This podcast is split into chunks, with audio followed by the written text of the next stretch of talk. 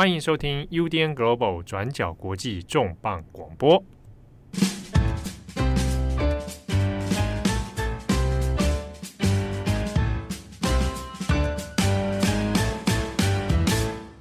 Hello，大家好，欢迎收听 UDN Global 转角国际的编辑插播，我是编辑惠仪。那之前呢，在重磅广播里面有编辑七号跟编辑佳琪跟大家介绍普利兹新闻奖的选读。那今天这集的编辑插播呢，我们岳阳采访到了二零二二年普利兹新闻奖得主 Marcus Yam。Marcus Yam 今年三十八岁，那从小在马来西亚长大。他目前担任《洛杉矶时报》的摄影记者，在去年二零二一年八月到阿富汗拍摄美军撤军前后首都喀布尔沦陷的一系列照片，那赢得了今年的普利兹新闻突发摄影奖。那他也是马来西亚第一位拿下普利兹摄影新闻奖的人。那其实很有趣的事情是在专访的时候，那我也就恭喜他获得了普利兹奖。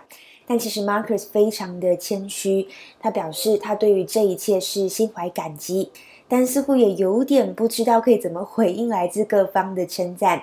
他就说：“我仅仅因为做好自己的工作而被表扬，感觉有一点奇怪。”那他也说：“现在这个奖项就已经只是历史的一部分，那要继续前进，继续 move on。”乌俄战争是在二月二十四号开打。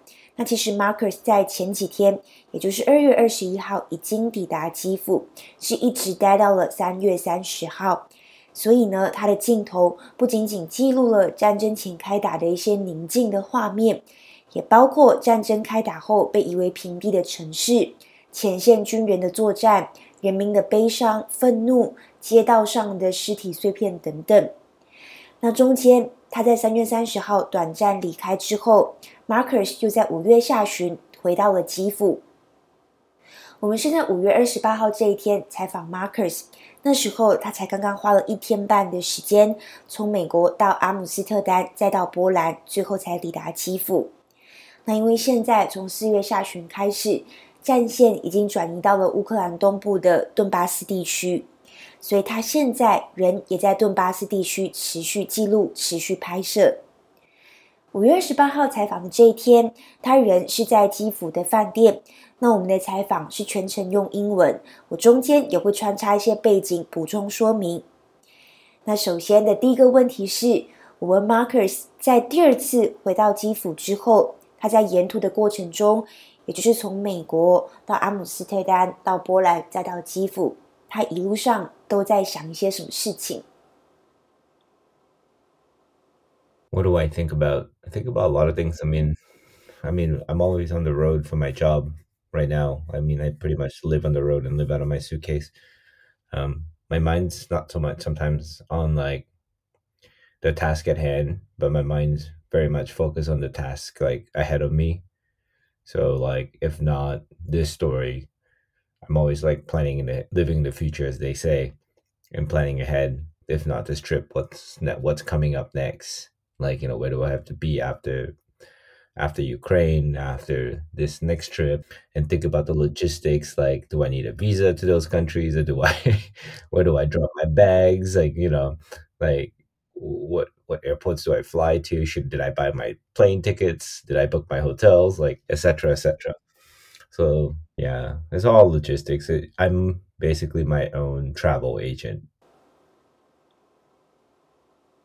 从 Marcus 的回答里，我觉得很有趣的事情是，他说自己就是自己的 travel agent，他包办了大小的行程规划。在他的描述里面，摄影师的本质好像也像旅行家。透过镜头，带着每天固定九点上班的上班族，想要跳脱同温层的读者来认识跟了解世界。虽然他说的好像非常的轻松，但是其实你去到前线地区，我们很难预料过程中会发生什么事情。尤其在乌俄战争进入了一百天后的现在，已经有至少八位记者因为报道而丧命。所以我问 Marcus，他可以如何确保自己的个人安全？他告诉我，在这些地方没有真正的办法可以百分之百的保证自己的人身安全。那如果有人告诉你这是绝对安全的，这是在骗你。我们听听他怎么回答。Hmm, that's a good question. How do I ensure it? Um, there's no real way to 100% ensure your personal safety in these places. There is no, I mean, anybody who says, like, you know, I'm going to be absolutely safe is lying to you. I think the only way, the only rule I have for ensuring personal safety is down to this question, that one question is the difference between being staying alive and getting hurt is the only thing that's keeping you alive down to being lucky. If you have to count on being lucky then it's too dangerous. You know what i mean? Like I say oh i'm going to walk down this street but i know if i'm lucky i'll stay i'll be okay i'll be alive. So the fact that you have to count on luck means it's too dangerous. So you have to know for sure that you, it's more than luck to stay alive. 那其实过去一整年间，国际间发生了很多大事，从二月的缅甸政变到五月的以巴冲突，八月的阿富汗战争，那现在呢又是乌俄战争。那从阿富汗到乌克兰，我好奇 Marcus 他怎么选择他要去哪里采访？我的意思是，其实现场对于记者来说是非常神圣的，因为有一些素材是只有在现场你才能感受到，你才能收集到。例如，你看到什么，那你闻到的气味，你接触的人，你所踩的土地等等，那这些都是只有到了现场才有办法真正感受到的。那尤其在现在到处都是新闻现场的情况底下，例如我们刚刚提到的缅甸政变，那现在还有非洲饥荒啊、气候变迁等等的这一些议题，所以我就问 Marcus，他是如何选择新闻现场的？那在这个回答里面，Marcus 也有提到一个重点，也就是说，在这一些现场里面，除了第一点，他是关乎要怎么回应读者之外，另外一点也在于他在乎人的故事，因为新闻的目标是培养理解还有同理心，所以 Marcus 认为，透过将远方的人跟某一位你知道坐在家里沙发读新闻的人，如果可以把他们两个人连接起来，当人们可以就人性达成共识的时候，至少他们就不会觉得可能在阿富汗喀布尔的人跟他们有什么不同。他说：“我们都一样。”我们来听听他如何选择他的新闻现场。I think the easiest way to answer that for me is where are readers' interests? You know, I mean, I would like to cover every issue out there. I would love to cover Africa, you know, the, the continent of Africa. I lo- would love to go to, you know, do more climate change stuff. I, I mean, but or South America for that matter. But really, I mean, first I have a coverage area. I cover the Middle East all the way to Asia for the most part. And the war in Ukraine is an exception because it's the you know the closest thing we've had to the World War. You know, and we always ask ourselves: Is there a U.S. interest, U.S. foreign policy interest in our U.S. readers? are they interested and if they are then we go ahead and do it but if not then you know we skip and go to the next one what do i care about eh, when i cover these things i mean i care about the people i mean i mean i care about the story i care about doing the work i'm supposed to do i mean journalism is is like public service the role of photojournalism per se is to try to connect our readers to the people in parts of the world they can never go to. We are basically the eyes and ears for our readers, right? If I can make our reader in San Diego empathize and connect with like an Afghan, you know, an Afghan and his life story, his or her life story, then I feel like that that I just did my job because we just made the world so much smaller by connecting you know somebody far away to somebody who's sitting at home on a couch reading the news. And photojournalism uh, and journalism the goal of it is to foster a sense of empathy and understanding so that the world when people start seeing eye to eye on themes of humanity at least and they don't feel like the Afghan sitting in Kabul is that much different from them, that we're all the same. 但其实现在在战区里面做报道，每一天你都会看到很多让人心碎的画面，每一天都会看到有人死去。那我们刚刚也提到，战争进入到现在，已经至少有八位记者在报道中丧命。所以我也问 Marcus，在看到记者朋友过世的时候，或者是见证那么多令人无能为力的事件时，他有没有感觉过无助的心情，或者是他自己是怎么调试或者看待这些事件的发生？In the war zone is is I I feel like as a fantasy. There's no such thing as being in control in a war zone. You have to let go of the idea that you have any control. Um, in fact, I've become so good at just accepting that I have no control in life when I'm out here. I mean, I just have to be what's the word? Uh, as, as, as in the words of Bruce Lee, you have to be water. you know, you have to accept what comes to your way and you just figure out how to go around all these challenges and all the roadblocks and all that stuff. People people get hurt in the field. Their journalists getting killed. It's sad. I mean, it's saddening, but you can't lose yourself to it. I think we have to learn how to compartmentalize very quickly.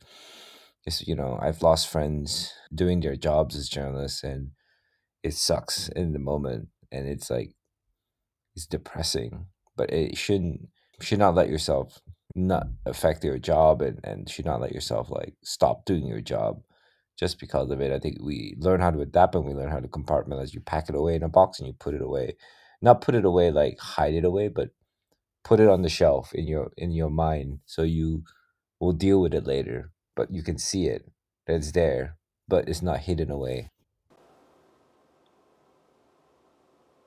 从 Marcus 的回答里面，你可以听到他提到说要 be water。也就是说，他已经变得善于接受他不能控制生活的事实。那尤其是在战区，他必须时时刻刻去接受发生的事情，并且想办法去解决。但是在冷静跟淡然之外，他也有难以按下快门的时刻。那按照他的说法，类似的情况其实很少发生。因为每一次当他遇到让自己不舒服的情况时，他已经能反射性的举起相机，躲在观景窗后面拍摄。那这个做法其实也反向的支持他更好的完成自己的工作。那到底是什么时刻会让他难以按下快门呢？我们来听听他提到在乌克兰的例子。Sometimes they are. I mean, I barely have these moments, partly because. if, if something makes me uncomfortable, my reflex is to take the picture and hide behind the camera. So it makes me do my job better. You know, if something is uncomfortable and and I, you know I don't want to see in person, it's easy for me to hide behind the camera and take the picture. And I almost do that, and it encourages me to do my job even more. The most recent example I can have can tell you is like in the war in Ukraine here I came across a highway where there was a battle between two tank divisions, the Ukrainian and the Russians. And I've seen what firsthand what a tank can do to a car. Like if a tank shoots at a car, what happens to that car and what happens to a human body. Like, you know, where it just flies everywhere. I I was walking near the car and around around this car and I just would find body parts everywhere. And at some point, I found a, a entire heart, human heart on the highway. And instead of like not taking a picture, I instead of facing it for myself, I just put the camera up to my face, and that was a way for me to like process the the scene much better. Seeing it through the camera is a lot easier than seeing it in real life. Does that make sense? 其实，透过以上 Marcus 的回答里面，我们都可以发现，他的回答其实都让人蛮有画面的，而且他自己对于摄影也有一套看法。但有趣的事情是，年轻时候的 Marcus 其实从来没有想过自己会当上摄影记者。他说：“如果你那个时候问他你会不会当摄影记者，他会问你说：你嗑药吗？你是疯了吗？”那 Marcus 的大学科系其实是他毕业于航空工程。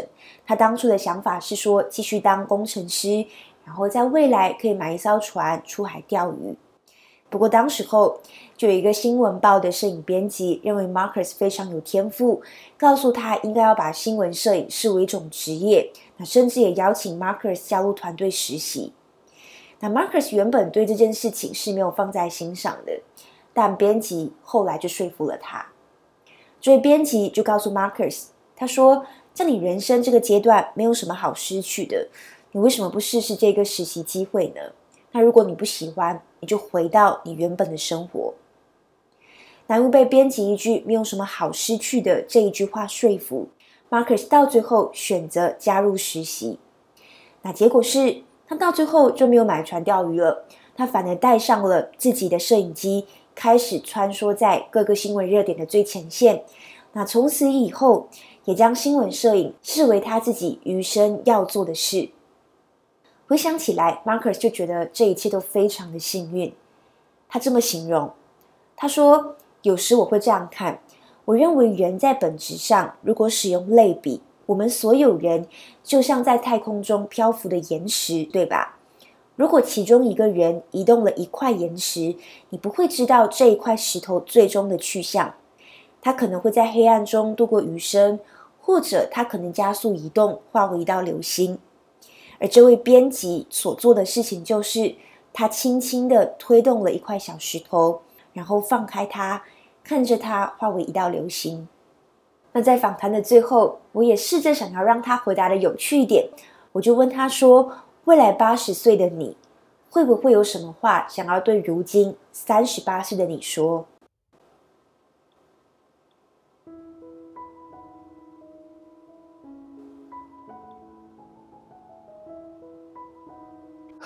？”First of all, I would tell myself, stay alive long enough to reach eighty. Second of all, I tell myself, don't do a single thing different. Just keep doing what you're doing and live a meaningful life. You know, keep working, keep following your principles and building on your principles that you have, sticking to your guns. You know, I, the thing I learned about my professional life is that once you find a good boss, it doesn't matter how small of a company you work in, and doesn't matter how small of a job you work. If you have a good boss, it's like having a good coach. It will go very very far in life in your professional life and you will grow with that boss and eventually it would lead to a lot of personal growth. I mean i started with the boss i have now like almost seven and a half years ago and i started at the bottom of the company and like as a, a temper like a uh, what's it called? A fellowship uh, a two-year fellowship and at very very bottom and you know earning very very little money and nobody cared about people like me I was only like what they call like people they hire to do the work that nobody else wants to do, right? But I had a great boss and we had a great time together and, and he watched me grow step by step every year and take new roles and new new challenges every year. So I feel like he helped me. He basically like was is almost like the dad I never had, you know. So I would tell myself that I would tell myself just have fun don't worry about a thing. I mean, don't worry about like changing anything you're doing and just have fun. I don't think, I don't think I would change anything in my life. I will, you know, all the hardship, all the time wasted, all the time I spent on certain things. It's made me who I am, and it's made you know made my journey interesting, and it will continue to shape my my journey forward, basically.